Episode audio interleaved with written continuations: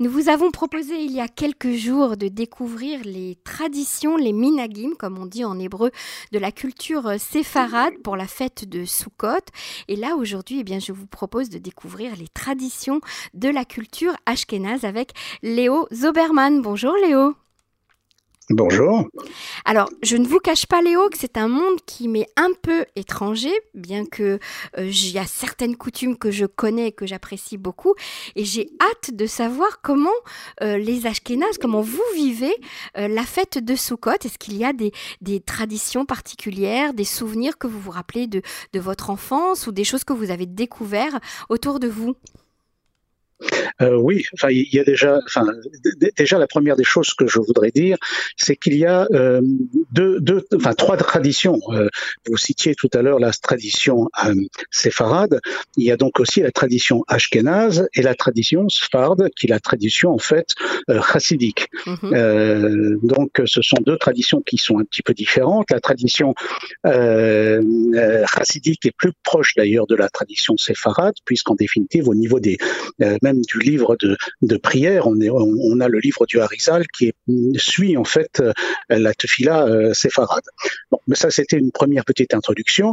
Euh, il, il, est certain que des souvenirs de mon enfance, mais je pense qu'on a tous pratiquement le même souvenir, à savoir que c'était enfin les jours de fête et ça c'est d'une façon générale euh, ben, on ne prenait pas de bain enfin au tout, au tout début enfin disons que c'était bien sûr qu'on prenait des bains mais mais disons que la baignoire était pleine de carpes donc en fait euh, ça c'était déjà la première des choses les carpes dans la baignoire les carpes dans la baignoire ah oui ah oui, euh, ma, grand, ma grand-mère, elle, elle, avait la carpe dans la baignoire mhm. et en fait, elle prenait la carpe et elle la tuait donc à la maison.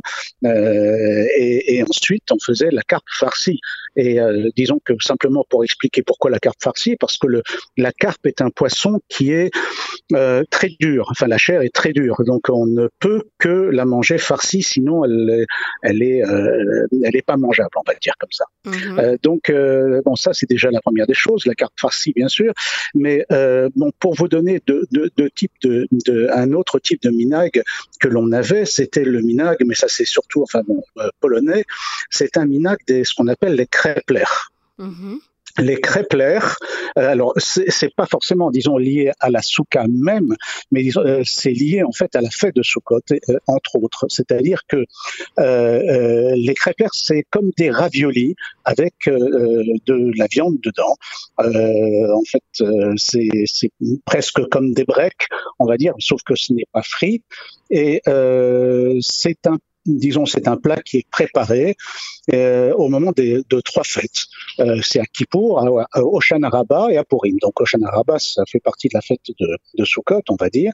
Et euh, la particularité, c'est qu'en fait, ces trois fêtes, ce sont des fêtes qui euh, euh, où on, on, est amené à être jugé.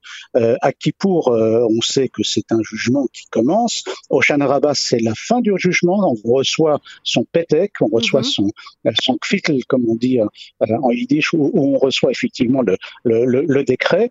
Et à Purim, le principe, c'est que euh, aussi. À euh, non, non, je parle de euh, Kippour, Oshana, euh, Oshana Rabbah et oui. Purim. Donc, euh, Purim, Purim, c'est aussi une fête où on mange des crêpes Ce que je voulais dire, c'est que ah, ce plat-là est, est mhm. mangé à ces trois fêtes euh, euh, parce qu'il y a eu aussi un décret qui a failli effectivement euh, euh faire mourir l'ensemble du peuple juif, du peuple juif et pourquoi euh, mange-t-on des, euh, par exemple, ce type de plat euh, C'est, euh, on sait très bien que la fête de Sukkot, c'est euh, sa Martha de Hagera. C'est en fait c'est une fête où on doit être dans la joie. Mm-hmm. C'est une joie qui est importante, même si effectivement dans les coups de dans les régions, disons, de Ashkenaz ou, ou polonaises, on était euh, lié en fait à une hostilité qui était aussi bien l'hostilité, de la population locale ou l'hostilité de la température.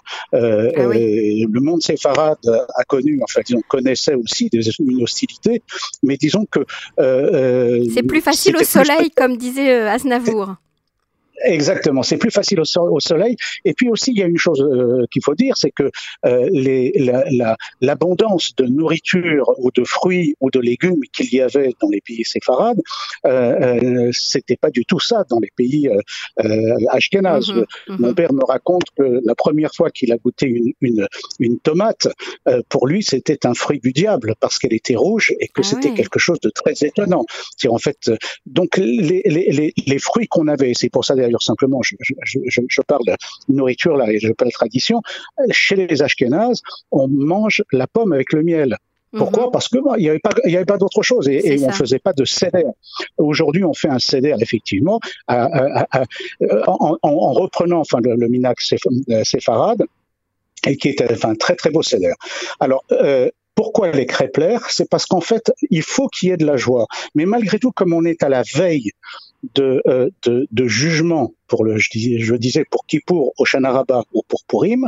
Dans ces conditions, il faut pouvoir être suffisamment discret, et vous savez que c'était quelque part pour les Ashkenazim quelque chose d'important, et il faut pouvoir cacher malgré tout sa joie. La viande étant la joie, étant effectivement ce qu'on mange au moment de Shabbat, au moment mhm. des, des, fêtes, des mariages, eh bien, on cachait la joie dans un morceau de pâte, dans un morceau effectivement qui permettait effectivement de dire, on, il y a une joie, mais on doit tout de même la cacher.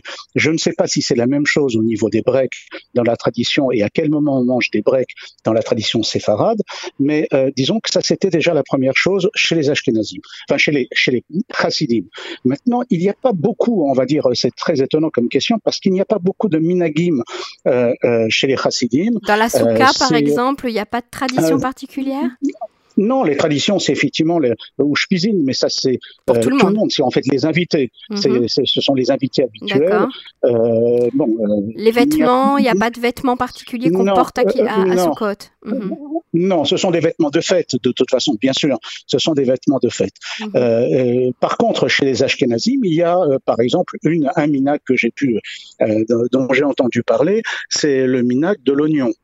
C'est quoi ça euh, C'est-à-dire que, c'est-à-dire qu'en fait, on mettait un oignon à l'entrée de la souka. Euh, bon, vous savez très bien que dans le judaïsme, d'une façon générale, on aime beaucoup les jeux de mots, on aime jouer avec les lettres, avec les mots.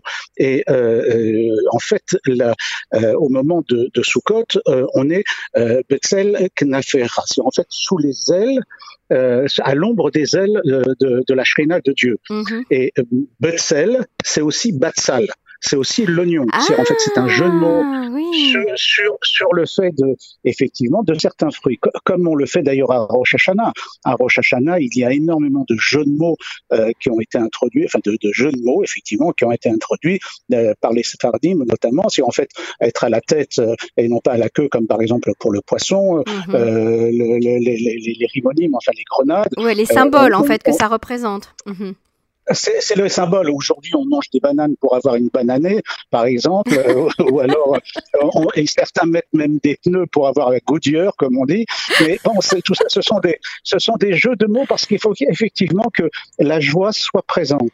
Et ça, c'est excessivement important. Donc, bon, euh, comment, comment montrer la joie dans des pays où il y avait parfois des, des moments difficiles et, où il y avait une température qui n'était pas forcément euh, euh très agréable. Mm-hmm. voilà. Mais mais ce sont, enfin, disons que d'une façon générale, ça se euh, situe plus au niveau de, de, de, de, la nourriture, même si la nourriture elle, était, euh, enfin, manquait euh, souvent. Enfin, disons que c'était quelque chose qui n'était pas à la portée de tout le monde.